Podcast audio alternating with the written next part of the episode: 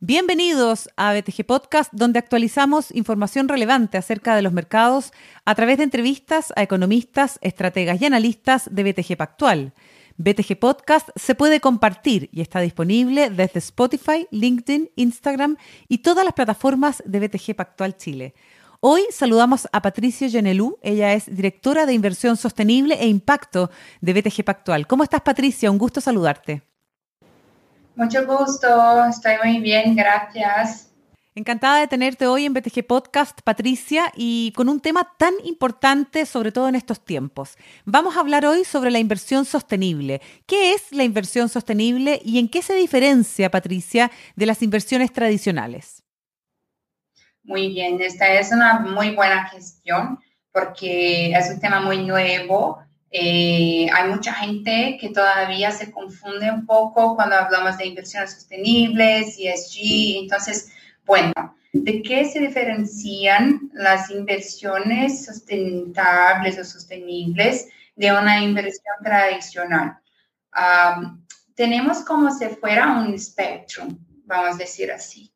De un lado, tenemos las inversiones tradicionales, que solo miran para la relación entre retorno financiero y riesgo financiero. Bueno, cuando hablamos de ESG, de aspectos ambientales, sociales, de gobernanza, empezamos a integrar un análisis relativa a estos aspectos en una cartera de inversiones. Entonces, el primer paso que podemos dar se llama inversiones responsables, que miran a riesgos asociados a estos aspectos en la composición de una cartera o una estrategia. Después, cuando además de, los riesgos empezamos a mirar las oportunidades, ahí sí hablamos de inversiones sostenibles, sustentables. Entonces miramos a un buen posicionamiento, una buena posición de, por ejemplo, una compañía o un proyecto acerca no solo de los riesgos, pero también de las oportunidades de creación de valor que crea a partir de este de integración de estos aspectos. Y además de las inversiones sostenibles, tenemos también las inversiones de impacto, que cambian, pasamos al impacto, es que el objetivo, la intención de la inversión va a ser crear un impacto positivo, sea el medio ambiente o social. Entonces, no es solo una cuestión de integración, de análisis de riesgo o oportunidades pero el objetivo de la inversión en realmente crear algo que sea impacto. Clarísimo. Patricia, ¿por qué hoy día un inversionista debe tener productos ESG en su cartera de fondos? Bueno, lo que miramos a nivel global es un movimiento que ha empezado más fuertemente hace algunos años de realocación de recursos desde portafolios, carteras tradicionales para una migración para carteras sostenibles. Entonces, lo que tenemos es que la demanda por este tipo de inversión está creciendo rápidamente de manera acelerada, sobre todo después de la pandemia. Entonces, ¿por qué los inversionistas lo están buscando? Porque tenemos la mitigación de riesgo. Entonces, por ejemplo, imagina un contexto de cambio climático, como es una discusión que está muy acalorada hoy en día. Ah, entonces, si tenemos, por ejemplo, una compañía o un proyecto que tiene una exposición a eventuales cambios climáticos o a un precio de carbono, una vez que los mercados de carbono empiezan a surgir como regulamentación o algo que pueda representar un riesgo en la cartera, una mitigación de esos riesgos puede tener sentido para este inversionista. Y al mismo tiempo, estas empresas que están bien posicionadas pueden tener oportunidades de mercado, por ejemplo, accesar a una deuda que sea más barata o tener oportunidades de negocios eh, accesando a una demanda existente para un desafío ambiental o social uh, actual, eh, hay una valuación potencial en este modelo de negocios que emerge de una compañía que está bien posicionada. Entonces, es una demanda, una situación, un contexto de mercado que puede dejar una cartera que integra inversiones ESG sostenibles como una cartera más bien posicionada potencialmente.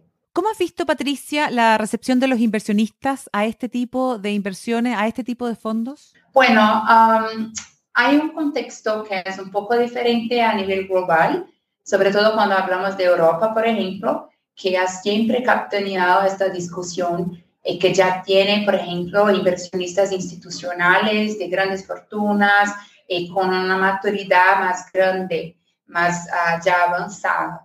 Cuando hablamos de este tema en América Latina, por ejemplo, en Chile o en Brasil o Colombia, lo que miramos en términos de contexto es que los inversionistas están en una, fase de educación.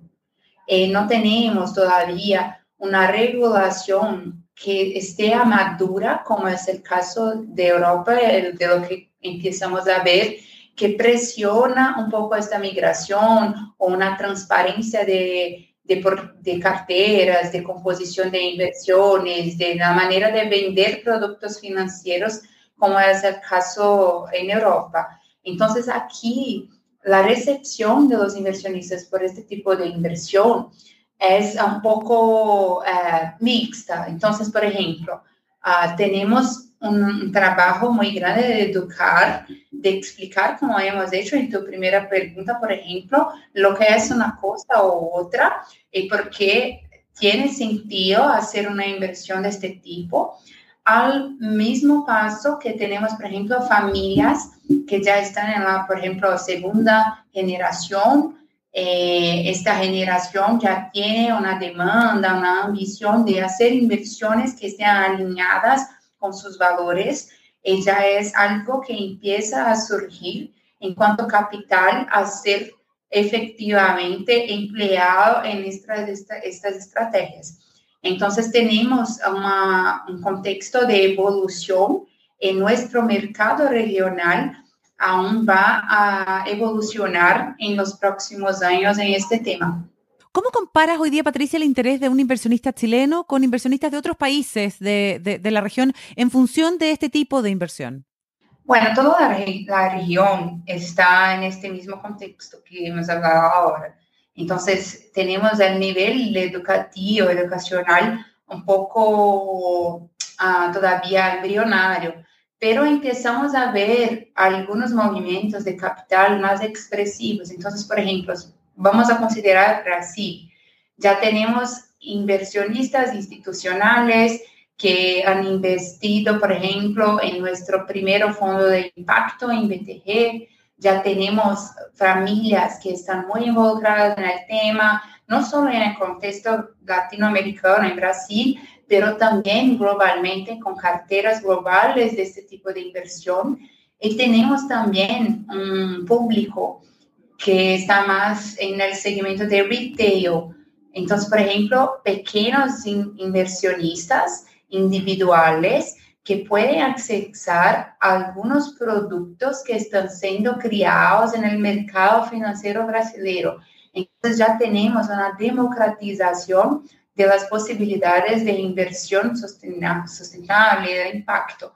Entonces, um, está un poco más involucrado que aquí en Chile, pero aquí también hemos empezado a crear unos primeros productos para que los inversionistas en Chile puedan hacer alocación, puedan hacer gestión de carteras con este tipo de estrategia, como ha sido el caso de nuestro fondo de acciones ESG, nuestro fondo de Venture Debt y otras ideas que estamos amadureciendo para el mercado chileno. Fantástico. ¿Cómo y cuál es el desafío que se viene ahora para las inversiones sostenibles en este escenario, Patricia? Bueno, lo que miramos es un contexto muy complejo porque voy a, voy a dar un pasito para atrás solo para explicarte un poco cómo empezó a ganar territorio en América Latina este tema y cómo ha evolucionado desde entonces. Entonces, por ejemplo, ah, cuando miramos en 2019 o 2020, quien hablaba de inversión de impacto en América Latina eran gestores muy nichados, muy específicos, con volúmenes financieros muy pequeños. Eh, mismo inversión sostenible era algo un poco conceptual, no teníamos un mercado financiero ya desarrollado. Entonces, um, hemos empezado a ver desde entonces una evolución en los productos financieros. El tema ha dejado de ser algo conceptual. Las compañías han buscado y buscan cada vez más involucrarse con el tema, desarrollar prácticas internas, criar departamentos específicos que miren para cómo la compañía está conduciendo mejores prácticas y otras cosas. Entonces, uh, tenemos un otro contexto actualmente, dos, tres años después, en América Latina, pero lo que pasa es que teníamos una presión muy grande, sobre todo europea, por ejemplo, por estándares internacionales, padrones internacionales, exclusiones de segmentos específicos de carteras, por ejemplo, uh, que no estuvieran uh, involucradas con la transición, con una economía de bajo carbono. Y lo que vemos es que la guerra, cuando miramos lo que se pasa en Ucrania, sobre todo acerca del tema de energía en Europa, con el gas, que era algo muy crucial, muy importante para varios de los países de la región y que era visto como un combustible de cierta manera uh, todavía uh, poluente, vamos a decir así, a, a, un sujo, pero menos poluente que otros combustibles fósiles como una alternativa.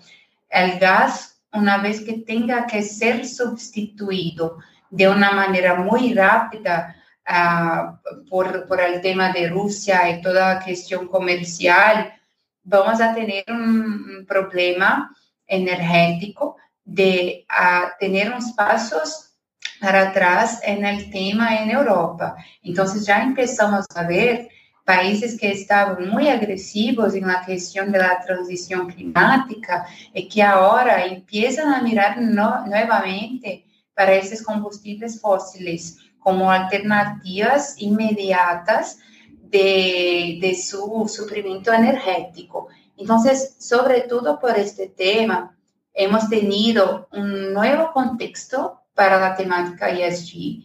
Entonces, la transición por una perspectiva de engajamiento, de tener eh, un, una estrategia de traer estos segmentos que son sensibles, que son intensivos en carbono, para dentro de la discusión y hacer una transición con un tema, con un ritmo, una velocidad más realista e involucrada con contextos regionales, esto sí está ganando más territorio. Entonces, mismo que tengamos unos, pasitos para atrás en la cuestión, no se puede más solamente volver sin tener realmente un camino de largo plazo para la dirección que el mundo cree que es la correcta.